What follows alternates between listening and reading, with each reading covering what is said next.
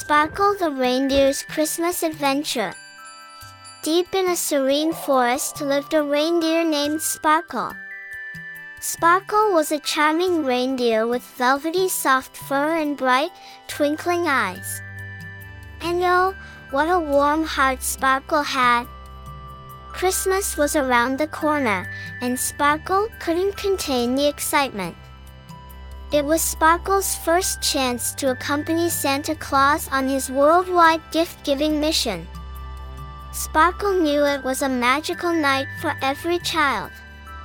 On Christmas Eve, Sparkle trotted to Santa's workshop and was greeted by a room filled with heaps of gifts. Santa chuckled and said, Sparkle, tonight, you're my special helper. Sparkle gleefully nodded, hopping onto Santa's sleigh. Off they went. Sparkle saw cities and villages across the world, each shining brightly in anticipation of Christmas.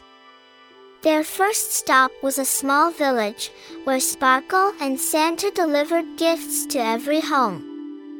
The children eagerly unwrapped their presents, laughter echoing through the village.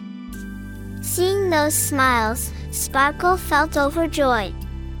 Next, they journeyed to a remote island where children eagerly awaited Christmas. Amidst the snowstorm, Sparkle and Santa landed, delivering gifts to every household. Children watched the snowy night with glee, cheering in happiness. Suddenly, Sparkle noticed a young boy who hadn't received a gift. Determined, Sparkle trotted into the boy's room and offered his own shiny silver bell as a present. The boy's surprised face lit up with a smile as he received Sparkle's gift. The silver bell shimmered, radiating warmth. Sparkle's heart swelled with joy, knowing he'd brought happiness to the child. Returning to the forest, Sparkle felt content. Even without carrying a gift, bringing joy to a child was the greatest present. Sparkle realized that Christmas was about sharing and caring, and the warmth it brought would always shine.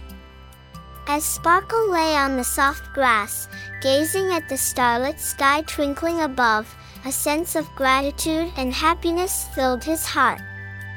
It was a beautiful and unforgettable Christmas.